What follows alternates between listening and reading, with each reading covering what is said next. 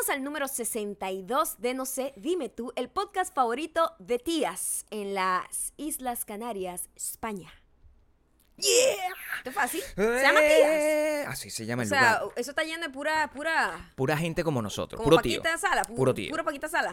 Tía, Tía, tío. tía. No, pero ah, tú sabes porque que, para ellos tía es otra cosa. Pero tú sabes que en Canarias no hablan como, ¿Cómo hablan los, los, como nosotros. los canarienses? Los canarios. Los canarios. hablan como nosotros. Hablan igual. Bueno, es que nosotros, eh, se dice que la gente que llegó allá a Venezuela era de Canarias. Sí. Entonces, por eso tenemos un acento bastante parecido. Yo era tan ridículo que cuando yo vivía en España me, me- y porque tenía miedo de que sintiera algún tipo de desprecio. En aquel entonces era joven, era una persona con como con el pelo feo. Era, era una persona atormentada, tenía miedo al racismo y toda la cosa. Y decía, y tristemente decía que era canario, nadie me creía. Nadie me creía porque, bueno, con este sabor no podía decir que era canario. Los canarios son como, ¿sabes cómo, cómo se Como un llama? canario. Como Carlos Baute. Carlos Baute, popular Carlos Baute. El Yo- popular él, Carlos Baute él tiene podría canario por pasar ahí. por canario. Tú no sabes, son, son, son una gente... Yo podría pasar por canaria. Tú pudieses pasar por Turpial. Turpia. Yo tengo un poquito más de sabor caribeño en mis venas. Muchísimas gracias a Katiana Mata, que nos agradece el poder superar a su maldita mujer personal, que es su jefa. Sí, todos tenemos, casi todos los jefes Sí, son sí, eh, eh, malditas mujeres, eh, porque con los podcasts diarios, pues le hicimos el trabajo más fácil. Si tú estás escuchando esto y tú eres jefa, tú eres la maldita mujer de muchísima gente. Asimismo, Te lo estoy diciendo. es más, así tú te tomes a la tarea de que no, voy a Yo ser soy un... la jefe cool. Voy a ser un jefe así que se acerca, le, le compra cerveza a los empleados. Eres jefe, eres jefe. Cuando te vas, te destroza. Te destroza y dice, Esta "Este hecho sí es estúpida que era que ridículo". comprándome donas va, va a venir a, a justificarla como me explota la maldita mujer esta. Que la ella ese pavo viejo. Así, es un fastidio. O sea, de verdad... Y si eres jefa, Sí. no estés agregando nada en Facebook. de- Ahí es donde la gente se expre- expresa su odio por ti. Lo mejor que puedes hacer, si eres jefe, mi mejor consejo es trátalos como una mierda. Porque ellos Igualito nunca te te lo van a odiar. Exactamente. Igualito te van a odiar. Sé jefe, no seas amigo. Exacto. Esta semana eh, a nosotros también se nos hizo larguísima. Se nos hizo larguísima. Horrible. Horrible. Horrible. La- eh, es que la verdad, para nosotros, la semana de la locura, a nosotros nos gustó. Nos gustó demasiado. Nos gustó incluso, incluso más que a ti. O sea, nunca había sentido un nivel de conexión y pasión y todo como la semana de la locura. ¿Sabes? Todos los días yo venía, esperaba con angustia. Oye, emocionante. Sí, Emocionante. Es más, nosotros nunca escuchamos nuestros podcasts. Y Sí. esa semana de la locura los escuchamos y, Y los disfrutamos reíamos. como ustedes. Y sentíamos como que, wow, de verdad, sí, así de divertido puedo ser. Oye, qué increíble, me gustó demasiado. Soy como el jefe. Sí. Soy lo Sí, máximo. soy como, como un jefe. Así horrible. Entonces, bueno, claro, yo sé que nosotros le dijimos qué tal, que conchale, que es difícil y no sé qué, pero igual yo creo que ya conseguimos la forma de, de poder llevar esto un paso más adelante. Nosotros hicimos una pregunta hace, hace un par de días, este, muchos contestaron. consultamos una consulta popular Un- lo que se para llama- saber qué, qué decía el pueblo, pues. ¿Cómo se llamaba eso? En, en- el- un referéndum. Un referéndum. Un referéndum. Nosotros un somos una nación independiente. En Instagram para Sí. saber qué decía la gente. Sí, y nosotros hemos decidido crear una cosa que se llama El verano de la locura. Porque es que no lo podemos dejar pasar. Este verano No nos vamos a volver locos. ¿Y qué quiere decir eso? Sí, vamos bueno. a hacer un podcast Todos los días. día de semana, por supuesto. Sí, por favor, de luna a Porque viernes. esta gente tiene que vivir. Por favor. Además que ustedes sepan que esto tiene un montón de, de, de sacrificios, porque nosotros recuerden que no tenemos un aire acondicionado in- in- integral. Entonces vamos a pasar calor. En este momento, debo decir. Maya está desnuda. Es, En eh, pelota, en pelota total, o sea, en pelota, pelota. Pelota porque estoy bronceadita. Se está bronceando. Estoy bronceadita y cuando estoy bronceadita yo no quiero líneas. Pero Maya está bronceada, pero tiene Este- una este- Este franela. es el mejor trabajo del mundo.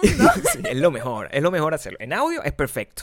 Es Me perfecto. encanta. Es más, yo pronto me voy a quitar la franela y vamos a estar por lo menos en las mismas condiciones. Tú sin el bottom y yo sin el upper. exacto, exacto, exacto. Eh, nos perdonan porque para explicar el verano de la locura nos vamos a tomar un tiempo para contarles todo bien, con detalles, hay muchas cosas que tienen que saber, pero comienza con que nos sigas en iTunes, Spotify, Audio Boom, youtube.com slash no se dime tú.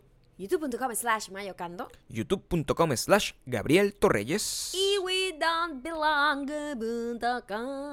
¿Para qué tú tienes que suscribirte a todo eso? Bueno, porque a partir del domingo vamos a publicar contenido en widonbelong.com todos los días. Todos los días va a haber una cosa nueva Algo, en widonbelong.com. algo. Algo.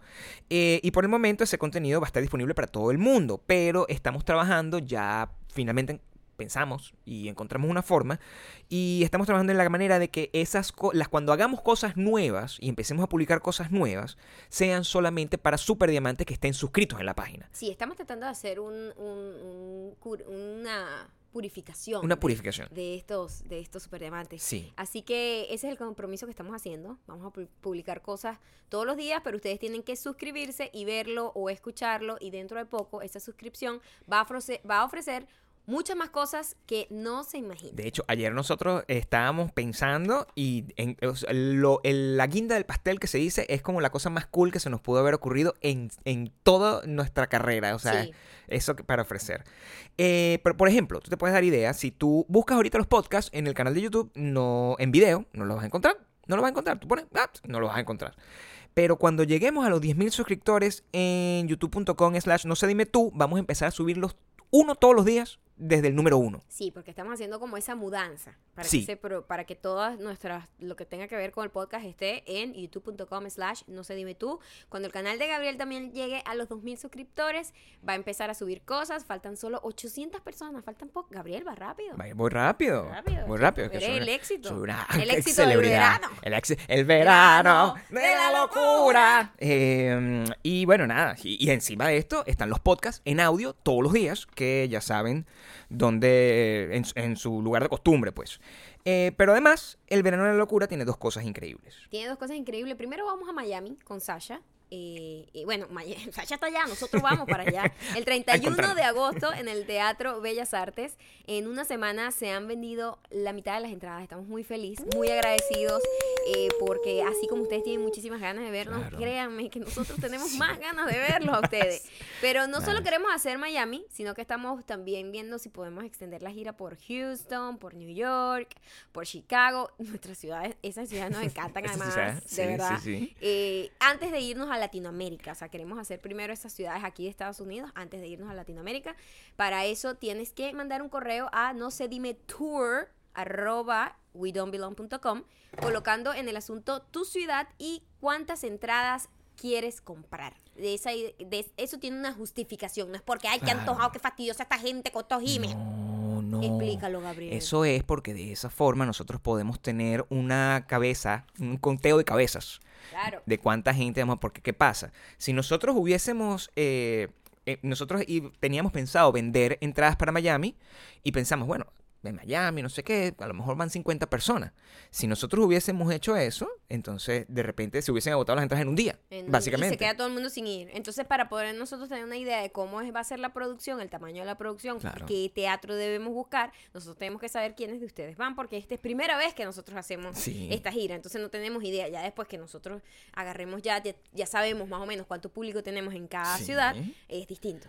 O sea, sabemos que por lo menos cuatro personas, es- es- esa es la producción más sencilla. Cuatro personas, eso es un, un restaurante. Exacto. Eso es súper cerradito. O vamos para su casa y nos invitan ahí una, Pero no creo...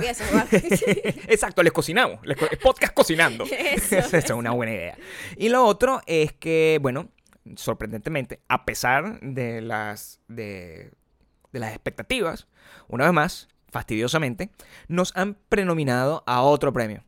Estamos prenominados a los Streaming Awards. Ya hemos Ah. estado nominados a los Streaming Awards, pero esta es primera vez que estamos nominados por el podcast. Por el es podcast. decir, es primera vez que Gabriel públicamente es Sí. una parte fundamental de la nominación. Antes yo era el carajo que se había preparado el discurso.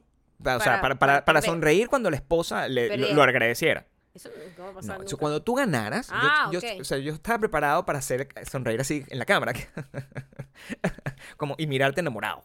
Y tú, mientras tú me agradecías por todo el apoyo que te estoy dando. Ahora, Estoy seguro que yo solo a lo mejor podía decir, ay, bueno, gracias Gabriel, eh, chao. seguramente, Y seguramente. después se suena la música y ni siquiera te digo Y, nada. y yo, bueno, iba a seguir aplaudiendo incómodamente. Ujú. Pero ahora, ahora es por el podcast, ahora sí probablemente eso vaya a pasar. Y además, como somos el único podcast en español, sí, totalmente seguro. Hay que ir a representar. Sí, hay que ir a meterlo porque los superdiamantes son más poderosos que todos los demás. Entonces, em, lo que tienen que hacer, es, síganme, esto es pasito por pasito, pero es lo más sencillo del mundo. Se meten en streamis.org slash fans. Escogen donde dice channel, podcast, series o show, escogen esa, que es la categoría, porque uno es individuos y otro es podcast. Escogen ese. Luego escogen la categoría podcast. Colocan su nombre, su apellido y un correo electrónico. Ya. Ya. Y de esa manera, bueno, que eh, Bakú prometido. Sí, no ¿Qué digo prometido? Heredians de una vez. Claro. De una vez. Luego hagan lo mismo con la categoría Ensemble Cast. Sí, para, porque estamos eh, nominados porque también. como- también estamos ahí porque somos un cast. Somos un cast Tú y yo somos de una un serie, cast. de una serie que se llama Podcast, no sé, dime tú. Entonces, eh, queremos hacer esto Cayetano, eso sí, porque ¿qué pasa? Cuando la gente hace estas cosas, así esos shows y que, por favor, jalando bola, nene, jalando, por favor, voten por mí, y no sé qué. Yo, yo- nosotros no queremos hacerlo así porque de verdad, o sea, si quedamos y- nominados para algo, quiero que sea porque sea porque nuestros di- superdiamantes nos, de verdad lo disfrutan. Exacto. No por... De verdad lo quieren, eh, quieren que además eh, Sí. su, su podcast favorito Sí. esté ahí, pues, eh, reconocido de alguna manera. Entonces, la gente para enterarse solamente lo va a saber, o sea, en los podcasts. Estamos haciendo la semana de la no locura, lo no, vamos a sé hacer qué. en ningún lado, sino acá. Sí, sí, aquí lo es vamos donde a lo hacer estamos aquí. promocionando porque solamente la gente que lo escucha es a quien le interesa saber esta información. Todos estos links a... eh, la, ah, perdón. Ya, Aquí bueno. que- sí. No, pero es que es importante, lo queremos hacer así, pero si ustedes votan, porque que de verdad quiero que sea así, si Ajá. ustedes votan y nos mandan a, eh, ponte, no sé, dime tú, el mismo no sé, dime tú, no, man- a premios arroba widonbilon.com, ese es el correo. Nos lo mandan a premios, a qué fino tener una página donde puedo crear mis correos cuando me dé la gana. Premios arroba widonbilon.com. Deberías tener uno que se llamara... ¿Cómo? No, no lo voy a decir. Después, al, al- en el transcurso del podcast lo diré. premios arroba widonbelong.com y ustedes nos mandan ahí el screenshot de que votaron Ajá. y están participando en cada una de las ciudades donde estamos haciendo la, la gira.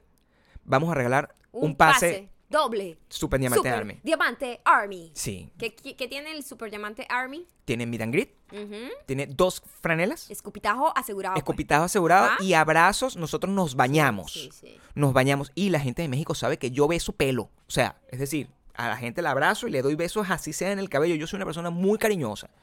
Incluso demasiado, está incómoda. La gente me miraba Bastante como mal. fastidioso, diría yo. Eh, todos estos links y estas cosas las vamos a mandar en el correo del domingo y todos los comentarios de este episodio lo vamos a sacar de arroba Gabriel Torreyes y arroba Maya Ocando en Instagram, donde acabo de montar un videíto que hice con una marca de refresco en la que necesito que, que- que me llenen eso de comentarios contestando la pregunta que dice.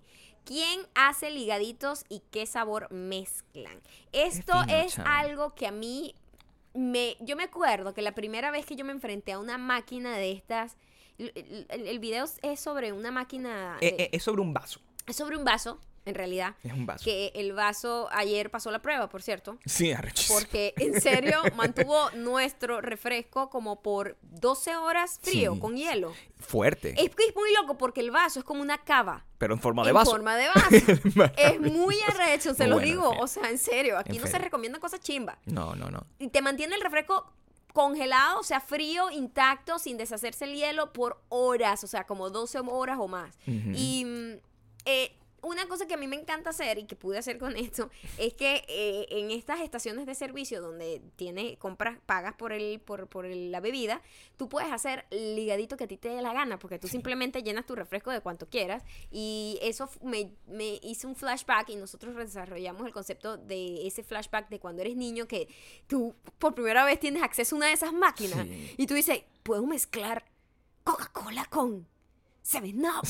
Oh my God. Era visto como, era como una persona que Sí. estaba como rompiendo la ley. La ley. Yo me acuerdo, o sea, para mí, eh, la primera vez que yo vine a Estados Unidos, eso me sorprendió muchísimo, que yo que, así marginal como es uno, que, ay, puedes hacer refil. No, no solamente puedes hacer refil, puedes hacer refil de distintos refrescos, y tú que, puedo hacer lo que quieras. suena muy Y hay gente que le parece Sí. terrible. Entonces quiero que me dejen en los comentarios de ese Sí. video quién hace esas mezclas, esos ligaditos y cuáles, eh, cuáles son los sabores que ustedes hacen. Sí, por favor. Por ejemplo, yo ayer eh, ahí en el video hice Dr. Pepper, em, Diet Coke, todos eran Diet, Todos por eran cierto. Diet, Coke, Diet Dr. Pepper. Y Mountain Dew, exacto. que fue el que le dio el swing El como... swing como de limón, a Sí, era, era muy fino. Y, Sí. y- y yo hice la misma prueba y de verdad estuvimos aquí nosotros. eh, ponte que grabamos eso realmente a las 2 de la tarde.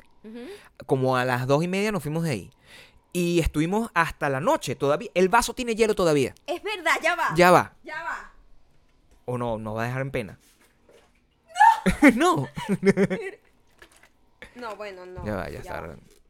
No, si tiene, todavía No, tiene pero- un pelín. Pero el agua está, el agua está fría. Qué fuerte, es chaval. muy loco. Sí, no les vamos a decir la marca por aquí por el podcast. Eh, vayan a no al Instagram arroba mayocando, lo ven y por favor colaboren, denle like.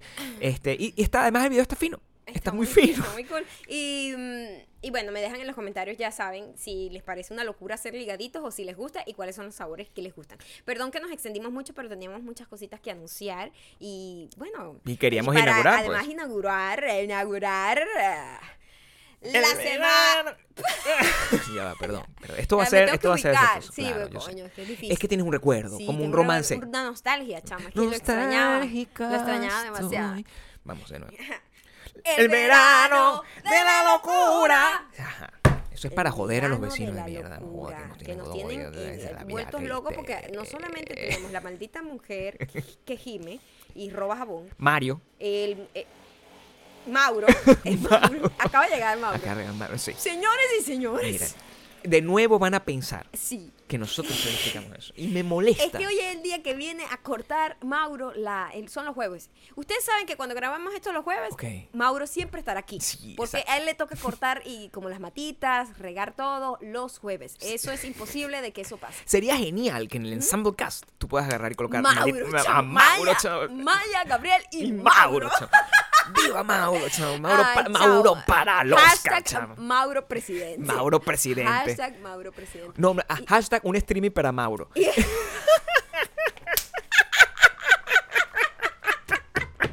verdad, ¿Cómo pudimos sobrevivir No cuatro son- días sin no, esto? No, no, cuatro puedo. días, demasiado. ¿Qué cuatro? No sé, Más. fueron mil, una Sí, semana. Siento que fue hace estoy como un llorando, mes. no sé, estoy perdido. Pero además tenemos una construcción al frente. Unos vecinos Sí. decidieron re- remodelar su casa. Entonces, bueno, eh, eh, el verano va a ser de la locura de verdad.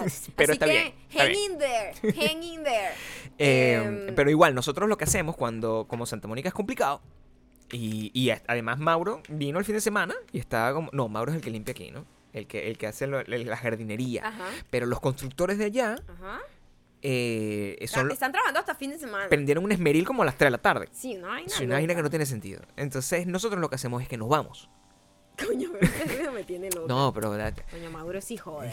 Hashtag Mauro sí jode. Mauro sí jode. Eh, Eh, pero, y, y nos vamos, nos vamos a Santa Mónica. Nosotros escapamos, porque todo el mundo viene a Santa Mónica a disfrutar de la playa y eso, y nosotros no escapamos. nos Que es muy triste lejos. porque la playa en junio en Santa Mónica es fría y ahí no hay sol. Exacto.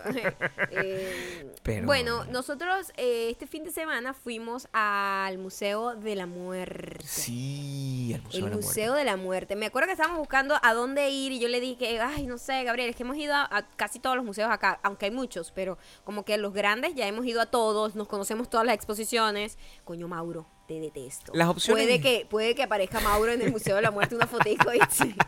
De hecho, las opciones eran ir al zoológico y, y- e ir a ver una exposición de Tutankamón que queremos, que queremos ir a ver. Pero el viaje era como eterno. Era como un viaje de... de Mauro se actuó de su hora. O sea, tú tienes que... Coño, pero de- Mauro, ¿qué tanto creció esa mata en una semana? no sé, pero bueno, tiene una persona... Coño. Este es un trabajo... El trabajo dignifica.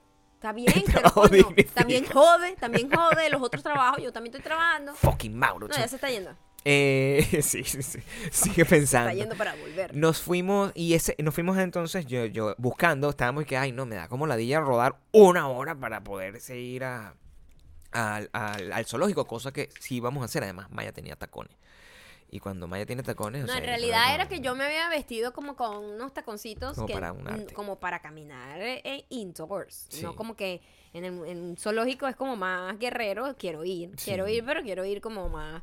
Quiero ir porque tú me ofreciste que yo podía ver una Al, al- al- hipopótamo y al elefante. hipopótamo y eso Sí. yo necesito ver al hipopótamo. No, por supuesto. Porque nunca he visto un hipopótamo, Gabriel. No, no. Yo creo que no, no recuerdo. no? Elefante sí he visto.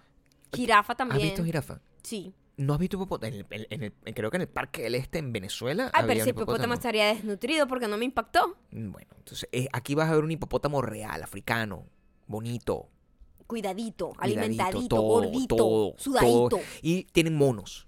Ah, no, monos siempre hay. Ya yo he visto demasiados monos. Pero yo siempre estoy Y buscando uno que se parezca. Vivo con uno. Qué desgracia, chavo. Bueno, pero mira, eh, Gabriel me dice, mira, en cuanto me dice, mire, hay un museo que se llama el Museo de la Muerte. ¿Qué? Y yo, háblame más, Sí, háblame, háblame. cuéntame más. Y me dice, eh, pero tú lo que me dijiste fue, es un museo donde hay como vainas de serial killers y vainas, como de asesinos en serie. Ajá. Y a mí eso me fascina. Es una vaina que yo tengo una fascinación por el rollo de los serial killers. No al punto de que soy súper fan ni glorifico a la gente, los detesto, los odio. Más bien es como una curiosidad de cómo es posible que alguien sea tan malo y tan, tan psicópata, tan desconectado de la humanidad, tan, no sé, pues lo veo tan tan- alejado de mí Claro. Que, y Que te hace, se te hace se interesante. me hace pues. interesante, es como Claro. una vaina extraterrestre para mí. Y entonces, bueno, yo pensaba que eso era lo que íbamos a ver. Pero bueno, eso fue lo que leí. Eso yo estaba leyendo la, la descripción de Google, literal. Mauro cambió de. Maldita mujer, Mauro. No, Eh. Mauro ahora estaba riendo y ustedes saben que aquí se escucha durísimo todo lo que está haciendo. Sí. O sea, siento que está con, con la escoba de paja aquí adentro. No sé, bueno, pero está cumpliendo su trabajo. Escuchen, escuchen. de eso. Baja la voz.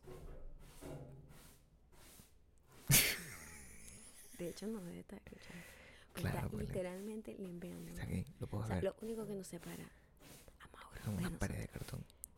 es una pared de cartón y unas cortinas que no, no, no protegen nada. Y que yo odio, por cierto. Yo desnuda aquí eh, me, siento me siento vulnerable, Gabriel. Pero quiero que sepan que esto es un compromiso que tenemos con ustedes Claro. muy fuerte. ¿Cómo le pega A tanto pesar duro? de cualquier... Nos golpean. Nos golpean bajo. Nos pegan, nos, nos pasan una, una escoba. Nos pasan un esmeril. La maldita no- mujer grita, abre la puerta porque tiene calor. ah, imagínate el verano con esta maldita mujer aquí que debe tirar con la puerta abierta ahora. Pero bueno, este, ¿cuántos veranos ya tenemos con esta sucia? No, Yo chico, yo sé. creo que ya no estaba aquí el verano pasado. ¿No? Yo creo que no, ¿o sí? Claro, si Sí, nosotros ay, no sé. teníamos podcast el, el verano pasado. Es un blur para mí. Es verdad. y ella es desde el primer capítulo. Claro. Ah, sí, es verdad. Em, pero nada, o sea, el- esas son las razones. Como verán, nuestro lugar no es tan bonito y esas son las razones por las que no- nosotros nos vamos. Nos vamos y aprovechamos y aprendemos muchas cosas. Encontré este lugar randomly, es un lugar que tenía mucho tiempo con ganas de ir. Porque además, y se lo nombra a Maya tirándola a pegar, porque Maya es una persona compleja. Ya tú agarras y le dices, bueno, vamos a tal lado y te puede decir, ay, que la de ella. O de repente se emociona. En este momento, en ese caso, la emoción fue inmediata. Pero tú no estabas tan animado. Tú dijiste, ay, no sé, a mí no me interesa mucho el Te lo rollo dije de por los- debajito, fue confusión. De los serial, serial killers. Y yo, pero a mí sí. No, pero te lo dije por debajito. Yo estaba, yo tenía ganas de ir desde hace ¿Sí? dos años, por supuesto. Ay, mi amor, pero yo, pero me mandaste una señal confusa como para que yo dijera, sí, sí quiero ir. Por supuesto, eso es lo que yo quería. Pero es la única forma de hacer que tú vayas a los sitios, o sea, como que así, así te, te puedo soy convencer de todo. niño. Eres una niña, ven bonita. Bueno, y decidimos ir al, al- al Museo de la Muerte. Cuando llegamos, eh, por fuera bastante empty, como que una calle en pleno Sí. sol de angelino, como que no mucha gente caminando al frente del museo. No tiene pinta de museo, parece como una tienda. Este, Tiene una, tiene una calavera dibujada una muy fina calavera detrás. dibujada, dice el todo con unas letras ahí como muy rockeronas. Sí, está ¿Sí muy o fino. no? Parece un ¿Verdad? tatuaje. Parece una vaina de tatuaje, fino, parece sí. una tienda de tatuajes. Exactamente. Esa fue la parece. sensación que me dio. Entonces yo, bueno, cuando llegamos ahí, eh, las-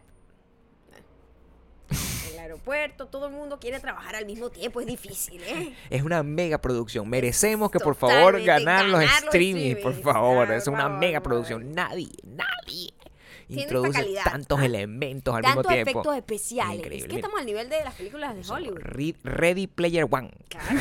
Y mm, cuando llegamos, eh, a- la gente que yo vi afuera era Sí. una gente así como metalera. Yo dije, Dios mío, ¿qué hacemos aquí? Yo creo que esta gente nos va a juzgar. Sí, pensábamos Me sentí juzgada, pues yo Al estaba vestida principio. como toda cute, como entaconadita y todo, ¿no? Y yo siempre estoy vestido de negro. Y parecía como una tienda de tatuajes, en Sí. realidad. Entonces, cuando entramos, eh, los tipos que atendían también parecían como unos tatuadores.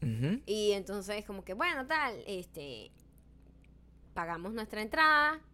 Cuando vamos a entrar, eh, la primer, el prim- eh, dice, ustedes tienen que entrar por aquí, están prohibidas las fotos, Sí. prohibidas, hay cámara de seguridad en todos lados, este, si tomas fotos, te sacamos. Y, y nos dieron, en la entrada lo dice, lo dice Y- claramente. Y la entrada además te, te dice, mira, usted está entrando aquí con su, a, a toda su responsabilidad.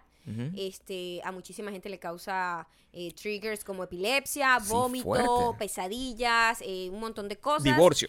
Y divorcio, que era como un poquito el sentido del humor del, Claro, del museo. claro. Entonces, no nos hacemos responsables por nada de eso. Tú estás entrando a tu, a tu, a tu riesgo. Sí. ¿no? Y nosotros, ok, whatever. Yo pensaba Nos que dijeron, el primer, el primer cuarto es el serial killer. el primer cuarto que entras, pues es como, un- como una casa, es una casa, Es una literalmente. casa, es lo que es. Entonces tú entras y el primer cuarto es serial killers. Y cuando entras, serial killers no es algo que impresiona tanto. Yo, o sea, ya como me gusta muchísimo ver esos documentales y no sé qué. Pero claro, aquí era mucho más gráfico. Aquí había material literalmente único que solo tiene el museo. Estaban las cartas, por lo menos hay un caso aquí muy famoso que de ahí está inspirado It, la- el, el de Stephen King. eh, es que un payaso era payaso y mataba a niños. mataba No a recuerdo, niños. no, Era no recuerdo el nombre eh, eh, J, del... J something, Green, no. Ay, es que yo tengo John Blur porque demasiada información ahí. Y como no se podía tomar fotos ni nada. Ya va. Macy qué? Cl- Clown Eh, Killer. Déjame buscar. No sé. John Wayne Gacy. John Wayne Gacy. Es él. Dijimos como cinco nombres No, que es John Wayne. eh, no, porque de Macy también. Estaban los zapatos del payaso, los zapatos que usaba el tipo, la ropa, eh, dibujos que hacía el tipo y de muchos di- otros distintos eh, serial killers. Uno que nos llamó muchísimo la atención Que de ese compramos nuestra popular postal. Nosotros siempre que vamos a museos compramos o imanes, si tienen imanes que nos gustan más, de la obra que más nos guste, o una postal si no tienen imanes. En este caso no tenían imanes, compramos una postal de ese serial killer que me dio un poquito de...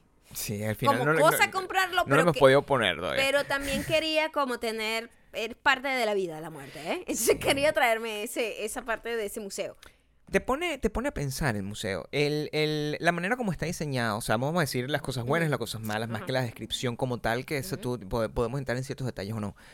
Eh, pero el- la manera como está construido el museo es que te va llevando desde como lo más superficial, que esto es como Claro, muy lo que tú es televisivo. lo más pop. Lo Sí, más pop. De eh, hecho, lo, más, lo shocking del serial killer es que tú te das cuenta que este es un país que le, le fascina esa vaina. Es como la telenovela de ellos. Los serial killers. Y, y, y, y bueno, y de ahí ese puede ser el, quizás el detonante que haya tantos. Tú lo ves y, y se siente muy loco. Tú ves además cartas, cartas de, de, de fans. Fans.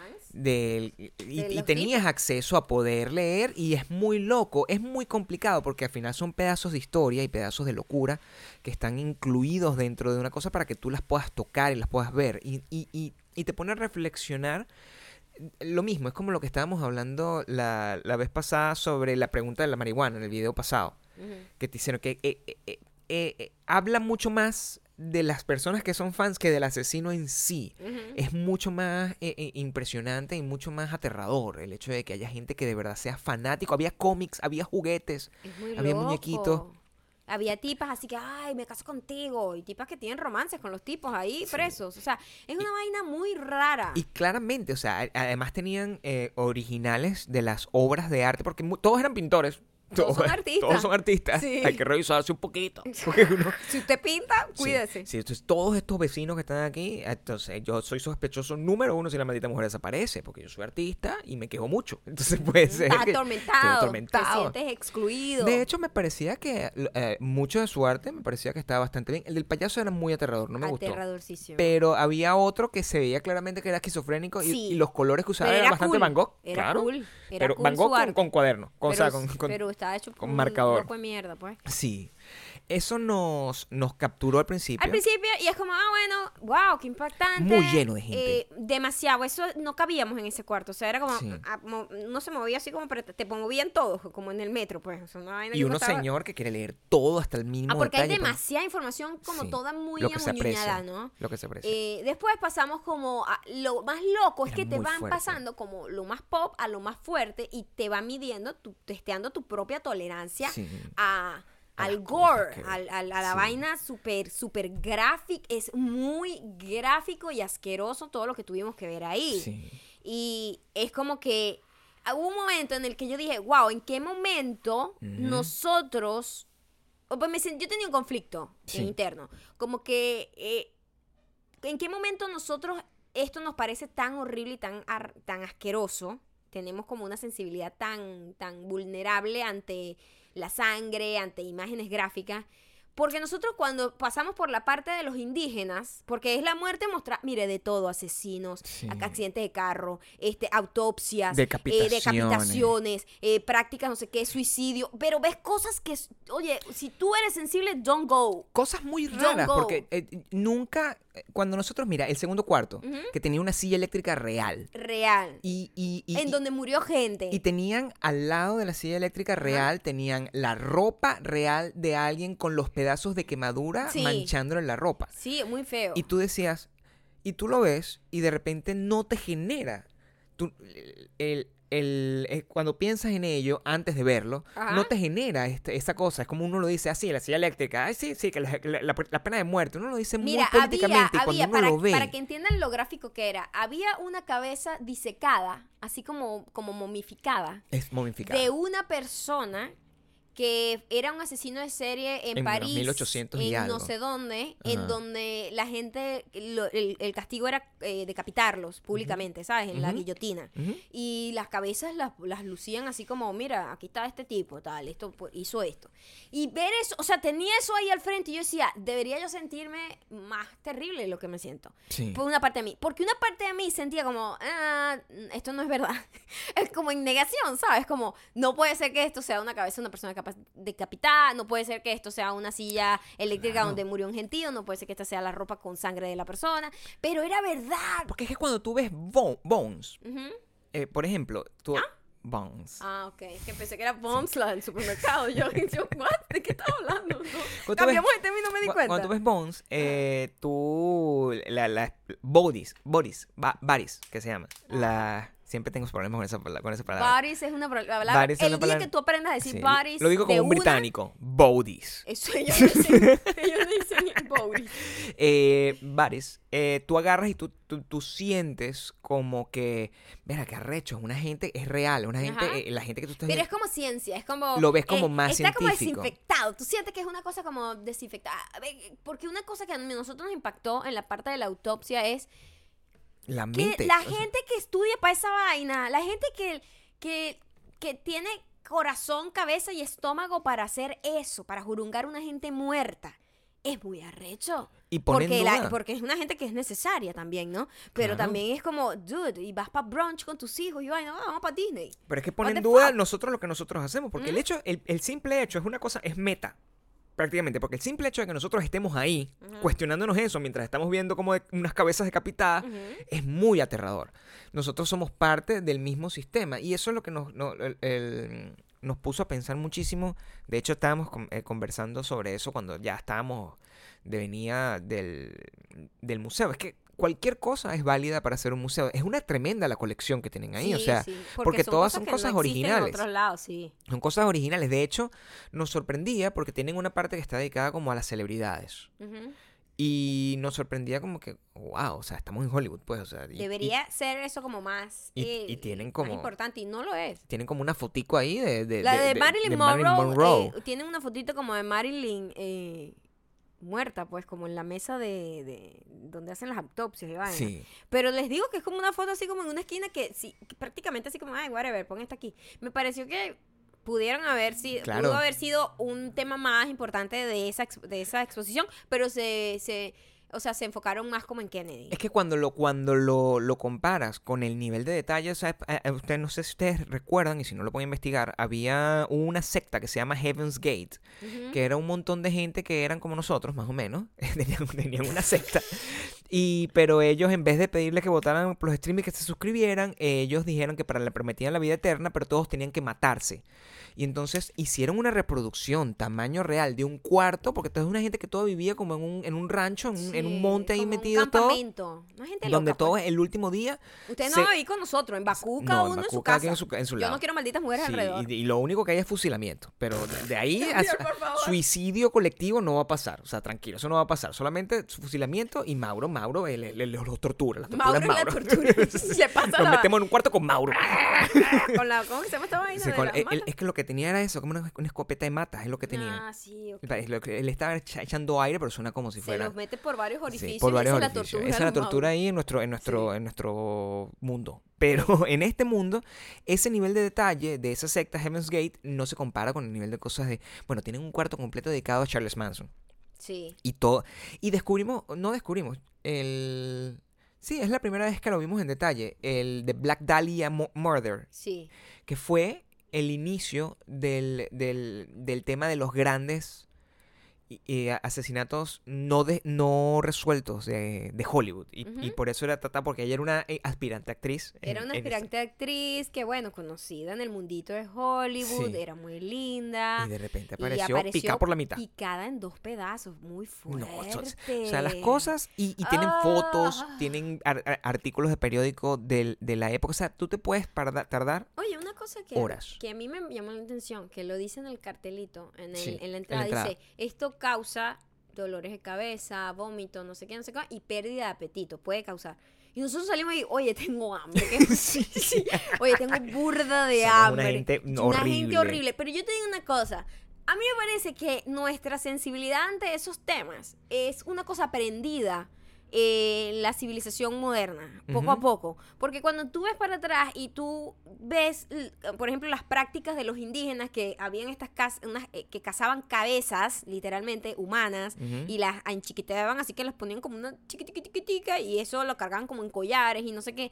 Eh, la muerte y, el, y, y- y asesinar y todo eso era como humano, ¿entiendes? Era como, es la práctica que es, esto se tiene que hacer porque sí. Y era una gente que no tenía ningún tipo de compasión, no existía la compasión. Entonces la compasión, al parecer, y después de eso me puso a pensar como que la compasión es realmente, naturalmente humana, es una cosa que hemos eh, inculcado y es aprendido. capaz viene con la evolución. Lo que a nosotros nos pasó, cada uno de nosotros tuvo una reflexión personal y no fue necesariamente la misma. Tú pensaste en eso, eso fue lo que más te afectó. Para mí fue psicode- psi- psicodestrozante. O sea, desde el principio, porque uno siente que tiene estómago para esas cosas. Uno siente que, bueno, de- de- eh, el, y, No, y yo, yo me sorprendí, pensé que tenía menos estómago para... el- Exacto. Más bien Y aguanté demasiado. yo tenía, yo tenía, yo pensaba que tenía más y tenía menos. O sea, porque yo lo que sentía era inmediatamente compasión por esa gente. O sea, com- compasión por lo, independientemente de que fueran lo que, lo que fueran. Yo decía, wow, o sea, qué, qué cosa tan horrible. Y, y es una cosa que es una experiencia. Mira, yo soy una persona que, por ejemplo, cuando pasó el morbo es un tema delicado. Y es un tema que tiene muchas exploraciones. Porque cuando eh, eh, se, se filtraron los videos de las decapitaciones, Ah, eso no me gusta. yo ¿ves? nunca lo he visto. No. ¿Entiendes? Y no tuviese el estómago. Entonces, estar ahí se sintió como ver eso. Y Eh, elevado a mil. elevado a mí. Pero tú sabes que yo no sabía que iba a haber eso. Cuando Claro. nosotros fuimos al sorpresa. museo, Sí. yo pensaba que era solo como datos curiosos de No, eh, no, los no. serial killers sin ningún tipo de, de cosas gráficas, pues.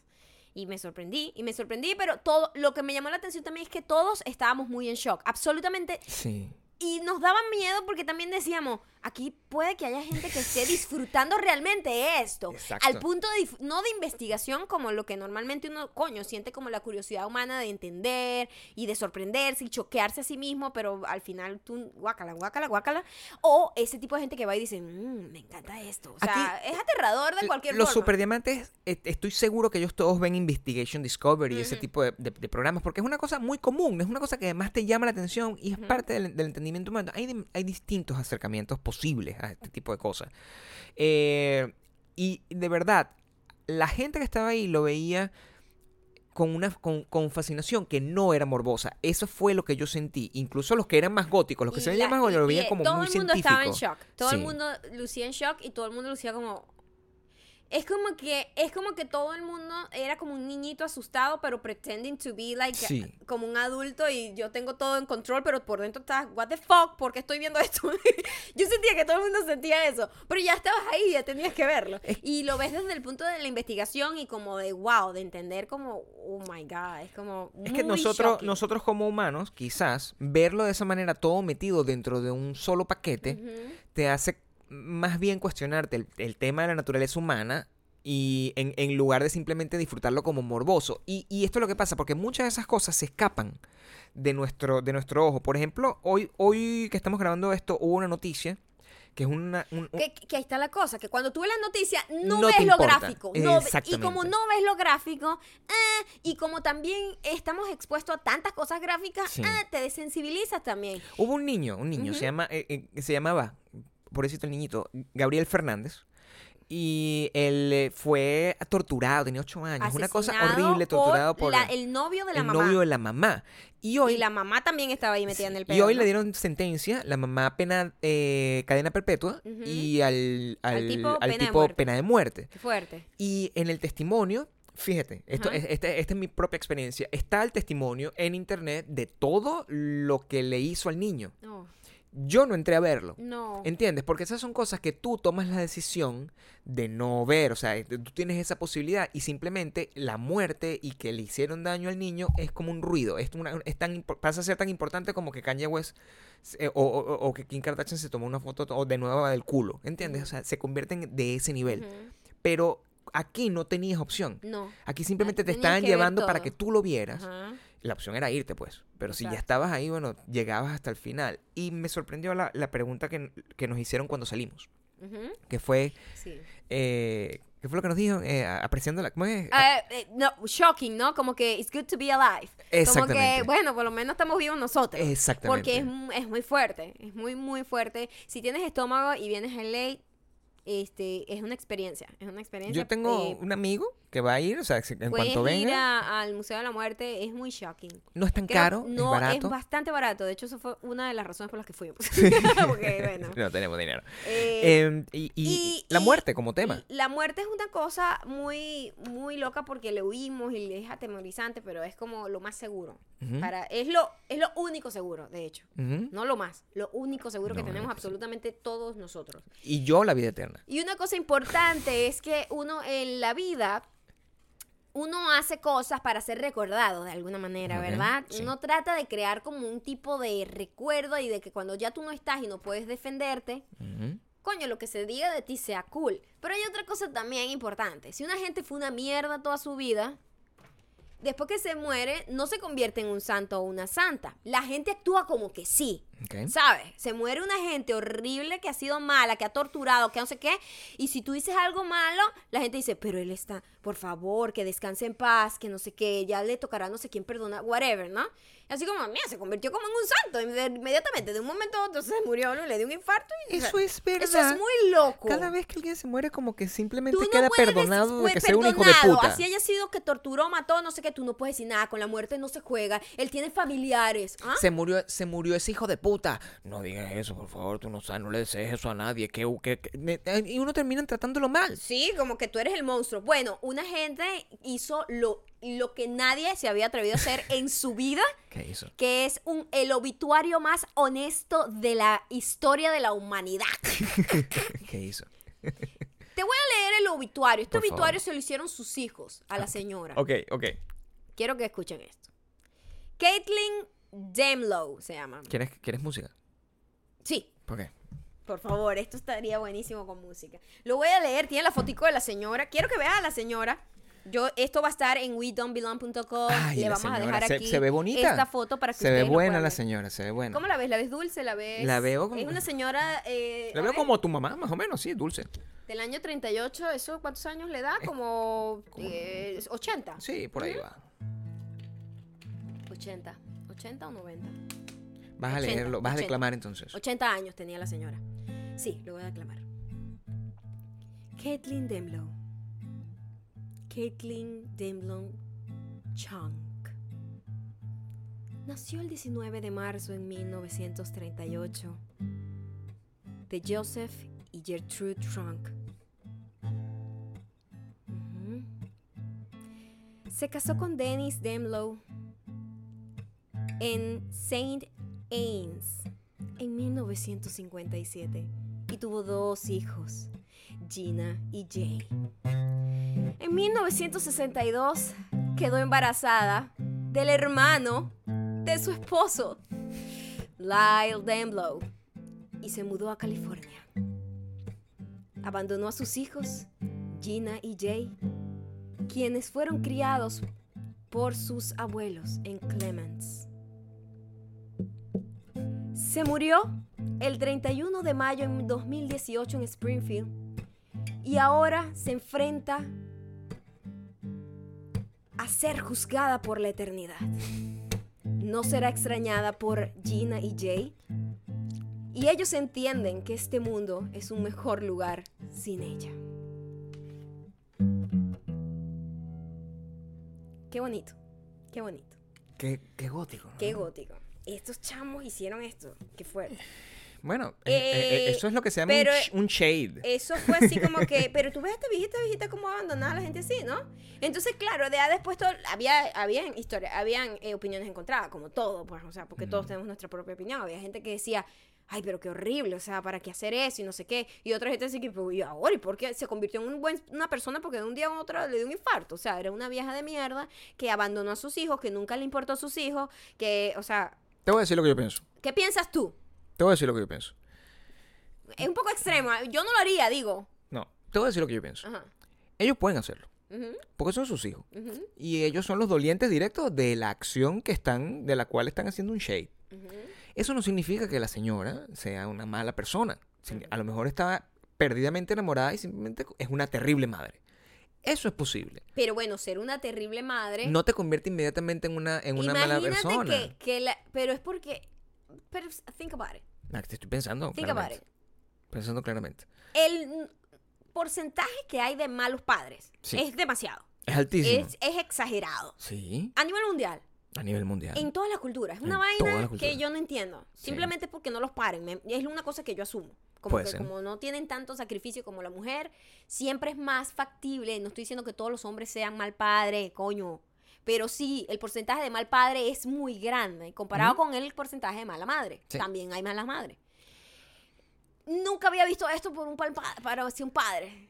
Creo que lo de la madre es una cosa que se espera que sea una mejor persona, una mejor mamá. No por sé, ser bueno, mujer, nosotros Por ser eh, mamá. quizás es más shocking. Ujú. Espera, eh, Que ver que una hijos, madre ¿no? abandona, a- abandona a sus hijos y es más común.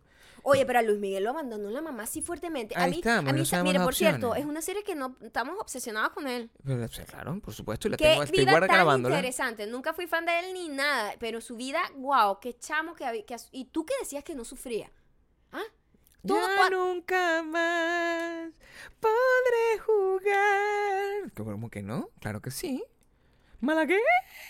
No, qué fuerte, pero qué fuerte una mamá que abandone a los hijos. No, bueno, es lo que te digo. Creo que el, ¿Sabes lo que pasa? Que el hombre, el humano, es multidimensional. Entonces a mí me hace muy difícil. Eh, Pero- pe- cuando, sobre todo cuando soy objetivo al respecto. Cuando Sí. soy, cuando soy subjetivo. Es decir, si es una persona que me hizo daño a mí, lo voy a odiar por cualquier verga. razón. O sea, esta es la gente más rencorosa del mundo. Por- ahí, ahí donde, ahí donde voy. Le ganó a la niñita uruguaya A de. mierda. De no. Mira de quién te burlaste. Es lo que te quiero decir. O sea, hay gente que yo odio simplemente porque me miró feo en algún momento y los voy a dar a- y para mí son una mierda de, de seres humanos. Imagínate esta madre. Sí, va- bien, pero tú darías un obituario, así que este mundo es un mundo mejor sin esta persona. Ah, hay, hay tres personas a las cuales si yo tuviese la oportunidad no haría un obituario, haría una película completa para destruirles la vida para siempre y Oye, hacerme qué millonario al respecto. Bonito. Pero bueno, eso es parte de la, de, la, de la condición humana. También es parte que estoy un poco más viejo. Este. También estoy un poco más viejo. Y, y me, me sorprenden menos cosas. Me sorprenden muchas menos cosas. Bueno, hoy sí me sorprendió una, una, una, una- noticia. No tengo idea. Impactante. De la muerte, hay gente que, que regresa de la muerte. Bueno, no gente. Hay animales que regresan de la muerte. Ok. Bueno, dicen que hubo un tipo que hace años regresó de la muerte. Pero bueno, este, nadie lo ha hecho. Yo, yo regresé. ¿Tú regresaste? Ajá. No, hay gente que sí regresa de la muerte, que sí, como que sus signos Y ve- vitales y dejan la luz. y reviven. Pero digo, De la luz. esto es muy impactante. Hoy una noticia salió, un hombre en Texas escucha a su esposa que no, no tienen a Mauro, no cuentan con el servicio de Mauro, y la señora estaba haciendo jardinería en su casa. Y llegó, eh, eh, la tipa pega un grito y el tipo dice, ¿qué pasó? Una cascabel que estaba ahí. Epa, ese efecto no lo esperaban. Ay, Gabriel, es que yo estoy soy un folio hoy también. este, escucha la cascabel y el tipo en un acto heroico va y le corta la cabeza a la cascabel. Acto seguido, la cabeza de la cascabel lo ha picado y el tipo está en coma. ¡Ah! Está grave. ¡Ah! O sea, el héroe fue atacado por una cabeza de cascabel que había sido ya decapitada. Ya va, mi amor. Ya va. Estos animales son raros. Va a ¿eh? ser un acorde tenso, confuso. yo me. Espérate un pelo. Ajá. La, la, si tú mat, si tú le cortas la cabeza a cascabel, sigue atacando. Bueno, al parecer, esa es la lección de hoy, Gabriel. Este es un podcast que trae información importante. Si usted ve una cascabel y cree que es un héroe cortando una cabeza, aléjese, porque la cabeza también pica. Pero teóricamente cuando tú matas, a- tú dices, ¿Sabes qué pasa? matas a la culebra por la cabeza. Eh, Exacto, aquí no funciona. Eso. El mate a la culebra por la cabeza es, marico, te va a atacar, corre. No, esto se trata de que es una cascabel zombie. O sea, tiene que tener o una cosa adicional. No, mira, Mira, lo que pasa es que estos amigos animales. así- superdiamantes ustedes zoólogos. No sé si, no sé si, yo me acuerdo que cuando yo estaba pequeña, Sí. eh, que éramos unos salvajes y cazábamos visures y lagartijas, que son, Éramos son no, las- tú muchacha del campo. Yo soy una persona que nunca cazé un bisure. Yo no tengo ningún No, animal en mi haber. donde, de donde vienes tú lo que cansaban era a Humanos, malandros. Exacto, humanos. exacto, a, a sote de barrio. Yo no, yo era una niña libre, llena de barro y caliche y tierra. Caliche, bebé. sí, es una palabra muy paraguanera. Y, y, y yo vi, y, y, bueno, tú veías muchísimo que los eh, cuando tú, los, el, el juego era cazar lagartijas con una tira-tira. Tira-tira es esta cosa que usa Bart Simpson. No sé cómo se le dice en toda Latinoamérica. Una onda. Una onda, sí, una tira-tira le decimos Una nosotros china. que- exacto, que es como una Y de palo Tengo con, con mucha unas ligas. información Oye, sobre- de verdad, Gabriel. La China, ¿Qué es eso, Nickelodeon? No, yo ¿Qué nunca vi, nunca vi Nickelodeon. Es verdad, porque eso no es de tu edad. Eso no es de mi No edad. es de tu época. No. Y cuando tú, por ejemplo, si de repente, por alguna razón, le cortabas la cola a una lagartija, la cola por reacción eh, No, yo sé. física, Sí. él seguía moviéndose. no ¿me solo entiendes? eso, la cola se regeneraba. La cola del animal también se regeneraba, pero la, la cola en sí, que se supone que está desconectada del, del sistema nervioso, seguía moviéndose, Gabriel. Claro, claro. Porque tenía como un espasmo, era como una reacción Sí. nerviosa, ¿no? Entonces yo lo que creo es que la cabeza a lo mejor quedó como con ese tipo de espasmo y lo picó, pero, o sea... Eso es lo que tiene que haber pasado, porque es- la- eh, eh, las culebras son como lo- los, los reptiles. Ajá. No, los rep- son como Deadpool. O sea, se regeneran de esa manera. Pero... eh, La lagartija, no sé si la ya, culebra también. Déjame ver, déjame ver. Sí, por favor, investiga porque Eh, me tienes aquí confundido. eh, Pero y, y- y- y es- la reacción del espasmo tiene mucho sentido porque es como lo natural es morder, pues, pero, pana, la cabeza tenía todavía reservorios de, de veneno. O sea que no estoy entendiendo. Esa noticia, esa noticia merece una investigación. No, me dice una investigación, pero es verdad, Gabriel. Fue lo que pasó. Fue lo que pasó. La ¿En cabeza. dónde, en qué partes? En Para no ir- Texas, por supuesto. ¿Tú sabes qué loco? Nosotros estábamos el fin de semana como en una con una montaña y los que escuchábamos era una cascabel, menos mal, y yo, yo tenía unos zapaticos ahí. Era una cascabel. claro, eso es lo que sonaba. Ay, Gabriel, ahora me acuerdo. Nosotros decíamos, este, estábamos caminando por eh, esta, eh, fuimos a hacer como hiking, Ejercicio en otro ¿no? lado, sí. Y era como una montaña, tenía escaleras y no sé qué, pero estábamos como por la parte del Mm. montecito, pues un peladero ahí. Y nosotros escuchamos... Y yo decía, coño, pensé que era una bicicleta que venía, porque sonaba como una bicicleta Sí. que venía detrás de nosotros. Y, nos- siempre estaba cerca, Gabriel. Ya, y ahora ya. que lo pienso, era una cascabel. La pregunta, la duda que tenemos La aquí muerte es... nos estaba persiguiendo. Sí, bueno, la muerte nos la tengo retratada en la cara. ¿Sabes que mi mamá... mi mamá... se lo voy a compartir, esto se lo voy a compartir. Mi mamá, ella, yo monté mi foto y yo siempre monto mi foto con lo que, lo que yo quiera. Pues, o sea, si estoy ahí, me tomo una foto frente a una, a, a una calavera. Yo dije, bueno, eh, ese muchacho tiene la muerte retratada en la cara, que es un chiste que tenemos Maya y yo, que es una persona que decía ese tipo de cosas. Tiene la muerte retratada en la cara es un chiste que viene además De la familia de, mi Maya. o sea, familia, es una cosa súper es- oscura. Tiene ah, siglos. Es un y chiste, es un chiste, pero Es un sí. chiste, eso da risa, eso no es de Sí, verdad. sí. Cuando uno lo dice, es lo dice desde el corazón y es amor. Y lo que estás imitando es imitando a, a una vieja que se queja, pues. Que Eso era es muy todo. exagerada. Que era muy exagerada con su queja y yo puse eso. Bueno, mi mamá me manda un mensaje.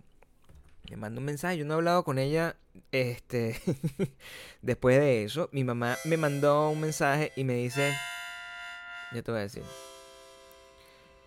Dice, Hola hijo, ¿cómo estás? Hijo, me asustan esos comentarios que pones en tus publicaciones, como la que acabo de ver. Que se te ve la muerte en la cara. ¿Qué es? ¿Un guion? Yo me asusto, hijo. Le puse un montón de caritas de loco. Tienes que proclamar con un poco más de pasión, Gabriel. Me dice, Ah, hijo, cortas la nota muy rápido. yo como que no me voy a leer más lo que publicas, me asusto demasiado.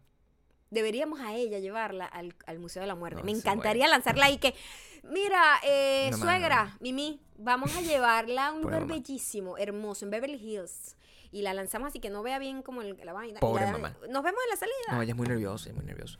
Ella es muy Creo nerviosa. que no dormiría más nunca. Ella es muy nerviosa, Yo pero pensé que no iba a dormir ese día y dormí como un bebé. es muy nerviosa. A mí me, lo que me preocuparía de eso es eh, eh, lo bueno, el outcome positivo es que mi mamá ya no me, me comenta mis fotos de, de Instagram. ni nada. O sea, por En lo Instagram menos no te comenta. Ah, que te comenta, te da un feedback. no me da personal. feedback, exactamente. O sea, por lo menos logramos eso. Voy a compartir este screenshot. Yo lo hice y, y- y- para, para someter a mi mamá al escarnio público porque tampoco me sigue en Instagram. Entonces puedo decir cualquier cosa y ella nunca se va a dar cuenta. podemos. Aquí tampoco, no escucha esto. En cambio, mi mamá sí escucha todo. Sí, pero nunca nos metemos con tu mamá porque tu mamá además mi es, mamá es- es- Tu mamá eh, lo que mere- es, es la, la diversión hecha pasta también. Como tú. Esto es lo más divertido que me vas a ver. Ok, ahora vamos con las recomendaciones, pero las recomendaciones hoy las vamos a hacer Tranquila, no estoy cantando. al estilo del nuevo disco de Kanye West que lo escuchamos y es algo más o menos así. Oh, oh, me duele la mano. Me duele la mano y no sé si siento nada, no sé si tengo sangre en el cuerpo. Me corto para ver si tengo sangre. Ya no siento. Ya no siento. Yo eh, me quería matar. Imagínate si no te quiero matar a ti, si me quiero más a mí que a ti. Imagínate si no quiero matarte a ti, si me quiero más a mí que a ti. Entonces yo te digo, esto te lo recomiendo. Y si no lo ves, te voy a matar. Imagínate que yo me quería matar a mí y yo me quiero más a mí que a ti. Ok. Aquí. Esta es la recomendación más rara del mundo, pero así es el disco de Kanye West. Y literalmente lo que estoy diciendo es una letra traducida al español literal de lo que dice Kanye West. Menos lo de la ese disco es recomendación. buenísimo. Ese disco es buenísimo. está y- bueno, pero Y lo recomiendo, lo recomiendo. Dice ese tipo de cosas. Recomiendo el disco. ¿Qué La primera recomendación es el, el disco Kanye West. Está bastante interesante. Hablaremos- Todo lo que hablaremos hemos con eso- de Kanye West, Sí. sí, pero después nos extenderemos. Hablaremos con eso en detalle porque nos, no- no- nos, nos da una reflexión con la cual vamos a arrancar el verano de la locura. No, tenemos que empezar con algo eh, muy acorde con la vida y la muerte. Eh, una cosa muy buena que nosotros fuimos al cine ayer y mm, teníamos como la Fuimos al discord- cine ayer porque estaba a 5 dólares la entrada. Exacto, es el mejor día para ir si tienes la tarjeta de este cine a la- los martes. Sí. Es 5 dólares. Lunes popular, pues. Exacto, Martes popular. Exacto. Y mm, estaba la opción de ver solo Avengers y, Y una película. y una película que se llama Book Club. Que es Evidentemente. una película de cuatro señoras que tienen un club de libros. Era la película que yo quería ver. Y dijimos, evidentemente la, la decisión fue unánime, e este caso. inmediata, sin este ningún tipo de discusión, de diálogo. Eso se llegó inmediatamente, vamos a ver Book Club. Total. ¿Por qué? ¿Por qué Book Club? Uno cuando entra a ver una película que no ofrece o no tiene pretensión de nada, uno sabe lo que va a ir a ver, a comer cotufa, a tomar refresco y ver la película que uno va a ver y que se va a emocionar, uno va a saber cómo es el final, uno va, va- va a predecir casi que toda la trama.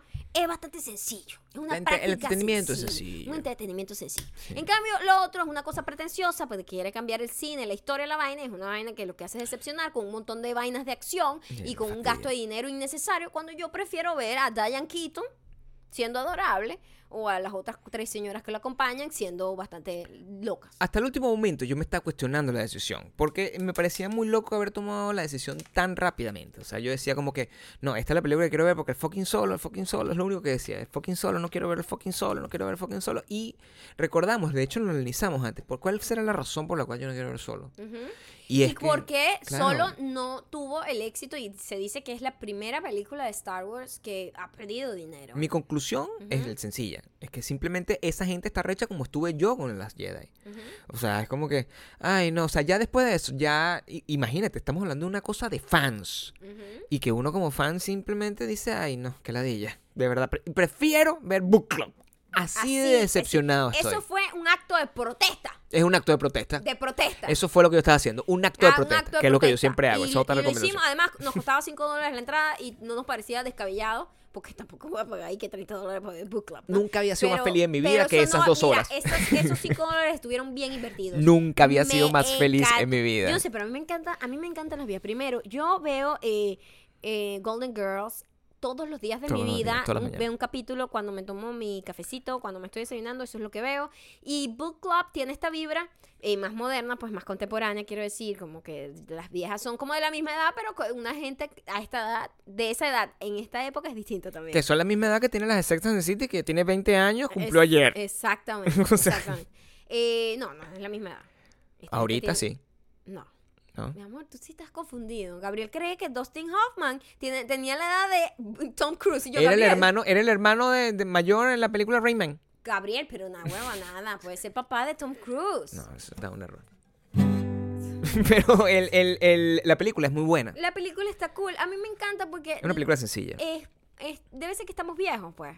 Estamos cercanos a la muerte. Y, Sí. y uno empieza a ver esas historias eh, y cuando entiendes que la gente cuando envejece sigue siendo la misma persona, pero simplemente el caparazón dejó de actualizarse y, y te que estás atrapado en ese cuerpo, pero realmente sigues teniendo los mismos conflictos. Es muy lindo ver una persona que eh, con, ya con mucha edad sigue teniendo cosas que aprender, sigue teniendo ganas de vivir y es una muestra de eso y como más o menos cuatro tipos de personalidades distintas como enfrentándose a, A todos les cambia la vida leyendo eh, 50 sombras de Grey. Y eso es irónico y lo gracioso, porque empiezan a leer el libro irónicamente y realmente les Y cambia la vida a las la cuatro. Está bastante divertido. Ey, y una cosa que te voy a decir, y eso fue, mm, y eso Maya me lo hizo saber en su popular, con su popular sinceridad.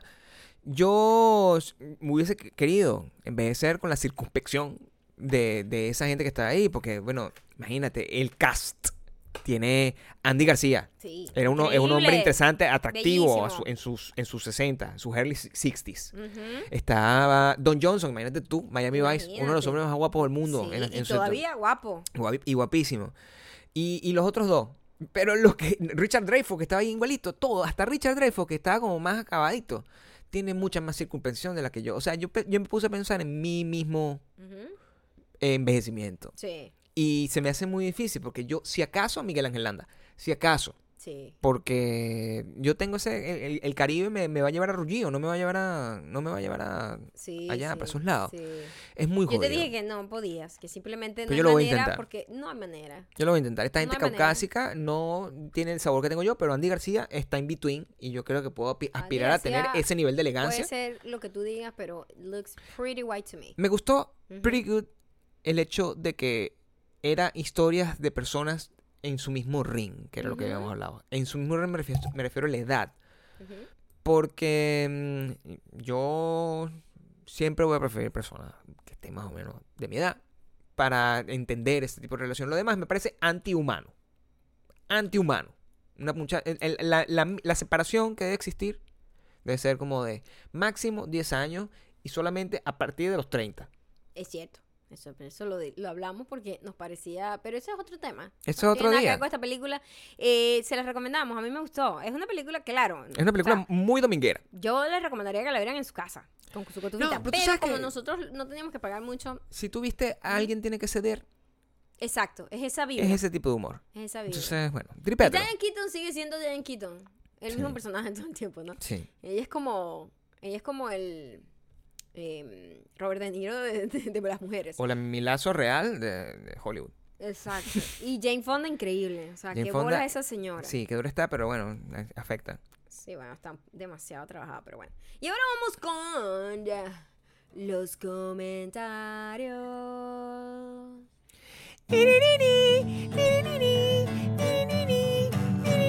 Vamos leer los comentarios con la música. No. Ok. Eso es solo para el verano de la locura. Solo sí, o sea, aquí estamos. Esto es, esto es de transición. Esto es, esto, esto es un, Esto es un podcast de transición. eh, confuso, pero para que sepan lo bueno que fue la semana. Si esto le pareció aburrido, no es, no es que fue intencional. Es como el Last Es para que puedan apreciar en la semana de la locura y lo que ya viene la semana que viene. Que es el la verano de la semana- locura, el verano. Vaina, yo no voy a poder. ¿Viste? No, que me estoy equivocando eh, Adrede. intencionalmente. Posta. Solo para que se den cuenta Claro. de que estamos haciendo esto mal. Porque Entiendo. el verano de la locura sí se va a hacer bien. Marinés Parra Figuerela dice, em, ok, ha sido fabuloso tener un podcast cada mañana por mi workout. He amado la semana de la locura. En cuanto a la historia del celular, me hicieron recordar cuando mi tía, la noche antes de mi boda, perdió las llaves del apartamento donde se estaba quedando en Miami, durante una cena divertida que tuvimos para que mi tía y la familia de mi esposo, gringo, se conocieran. Esta cena divertida se hizo en Weston, 40 minutos al norte de Miami. Y más o menos a las 12 de la noche mi esposo me llama para ver si por casualidad tenía las llaves en mi cartera. Of course, no tenía nada. Mi tía en la puerta del apartamento de Miami y yo solo quería dormir porque la misa era a las 11 de la mañana. Aquí la parte importante. Mi esposo buscó en la basura el lugar donde comimos. Asqueroso. Minutos después, mi tía tenía las llaves en su cartera. Disculpen la falta de acento, esta compu no lo puedo poner. Besos. Gracias, Marinés. Es una historia, además, excelentemente bien contada. Si puedes poner los acentos, tienes que hacer comando E y sale el acento y después A lo mejor está dañado. No, la Marinés. gente no sabe usar los eh, teclados en inglés. Marinés, si te veo, estás en Miami, o sea que te voy a ver. Si te veo, por favor, recuérdame. Soy Sí. Marinés. Mi- Sí, Marinés, el- la- mi tía y las llaves. Y si vas a llevar a tu novio gringo, a tu esposo, perdón. Por favor, Este, pobrecito, favor. Pobrecito. por favor. Seguro lo llevan a juro. No, Yo voy a hacer dos chistes Seguro bilingües para tus esta no, vaina a juro y el carajo no entiende en carajo. Sí, o se ríe para, para complacerte. Sí. Sí, nada más. Este, Sí. ¿Qué tienes tú? No le hagas eso. Yo tengo aquí eh, otro comentario. Este lo saqué. eh, el comentario de Gabriela sacó en We Don't Belong. Comentario, comentario, comentario, comentario. ¿Qué sé? Yo te, doy el- te, doy- te pongo el piso. Ana, perdón, no Ana. A-N-G-B-P. Por favor, cambia eso de ti. Ponte una vaina que se pueda leer. ¿Esto qué es? ¿Esto qué es? ¿Francés? O sea, la idea es que tu nombre se pueda leer corrido. Pero A-N-G-B-P no es corrido. ¿Ok? ¿Por Ponte tiene que ser una cosa que se... La osita cariñoso. ¿Prefieres que sea? Le voy a decir así. A-N-G-B-P. Yo la conozco a ella. ¿Ah, sí? Sí. ¿De o dónde? sea, ¿De atrás? no, la conozco de que nos comenta siempre. Ah, ok. Dice, mi novio y yo descubrimos que en donde vivimos existe más de una maldita mujer. Bueno, es que nunca es una sola. Ujú. Eso vienen en cambote. En pleno otoño, una señora se empeña en abrir la ventana del pasillo congelándonos a todos. Lo hace, la otra hace fiesta los martes en la noche. Un loco que lo que hace es repetir monólogos una y otra vez en su cuarto y en la ducha para luego decírtelo a ti y quejarse porque lo dejas hablando solo. Un acosador que aparte de sádico no deja dormir con sus ronquidos. Los únicos cuerdos ahí somos arroba art Josepe, ve, se lee un poco mejor, y yo cantando la Semana de la Locura. Imagínate, o sea, ella sabe, está consciente que ellos también son en parte malditas mujeres de otra Su- gente. Su esposo, su esposo, es el que estaba cantando la Semana de la Locura en el baño. Es cierto. Por eso me acuerdo del nombre. Es cierto. El mejor video que hemos recibido ever es eh, Art Josepe cantando la semana de la locura, pero cantándolo como si fuera una canción Igual. mientras se bañaba. Eh, debo decirte que toda esa lista de improperios que estás diciendo contra la gente, nada de eso supera a Mauro. Nada. Nada, nada. Mauro es lo peor que te puede pasar. Comentario. Eh, Nat Cruz López nos dice, los odio. Me hacen reír tanto cuando los escucho en el gimnasio, que me hacen ver como una persona amigable. Y por lo tanto, hago pensar a la gente que puede interactuar conmigo. Y yo soy gente seria. Ese es mi comentario. Mira, eh, Nat, me parece que está bien. Em, trata de escucharnos solo en el cardio. Ahora bien, la semana de la locura, Maya intentó, eh, y lo vivió en carne propia, intentó hacer eh, cardio un poquito más, eh, menos estacionario. Y casi se cae, porque se reía mucho. Eso es el efecto natural que causamos nosotros. Entonces trata de que sea solamente caminanditos. Una cosa de verdad que no tengas que pensar mucho. Pues si tienes que pensar, se van a burlar de ti. Maya estaba ahí agu- aguantando la risa con ella misma, porque bueno, así de gola traes. Me doy risa a mí misma. Es horrible. ¿Qué es eso? Es horrible. Qué asco, das asco. ¿Tiene un comentario? Me un comentario ya. das asco. ¿Dónde está el comentario, por favor? Para poderlo cantar. Natis, eh, ¿qué? No, no, no va a cantar. Natis underscore B. Ajá. Sería genial que hablaran del tipo de personas que solo atacan en redes dejando comentarios con, entre comillas, críticas constructivas, que no tienen nada de, sol, de eso, solo son pura criticadera y nada les gusta. Hay personas que sí de verdad buscan dejar un mensaje positivo, pero otras se vuelven locas dejando opiniones no solicitadas y malintencionadas. Hashtag maldita mujer. ¿Cómo se llama la muchacha? Natis underscore B. Natis. Yo leí ese mensaje, yo lo leí. Y te voy a decir lo siguiente, y te lo voy a decir con mucha honestidad. Esto lo vamos a discutir con alta eca- extensión en, el- en la primera semana del verano de la De la locura. Porque mm, es un tema que me llama poderosamente la atención. Sí, y es muy común. Y además, común. y además estoy seguro que de aquí a allá alguien me va a dar una crítica constructiva y lo voy a demostrar en Es este que momento. Recibimos críticas constructivas todo Todos los días. Entonces, eh, ¿qué día es hoy? Hoy estoy grabando esto, es el jueves. Estoy seguro. No voy a tocar ese comentario hasta que tenga una crítica constructiva. Va a aparecer una crítica constructiva de aquí al día que nos toque grabar y vamos a hacer. Vamos a hablar sobre las críticas constructivas. conexión Muchísimas gracias, Natis, por darnos un tema, eh, por lo menos que abordar en la próxima verano. Ahora tienen que darnos muchos temas porque en el verano de la locura, te digo, o sea, es un tema diario.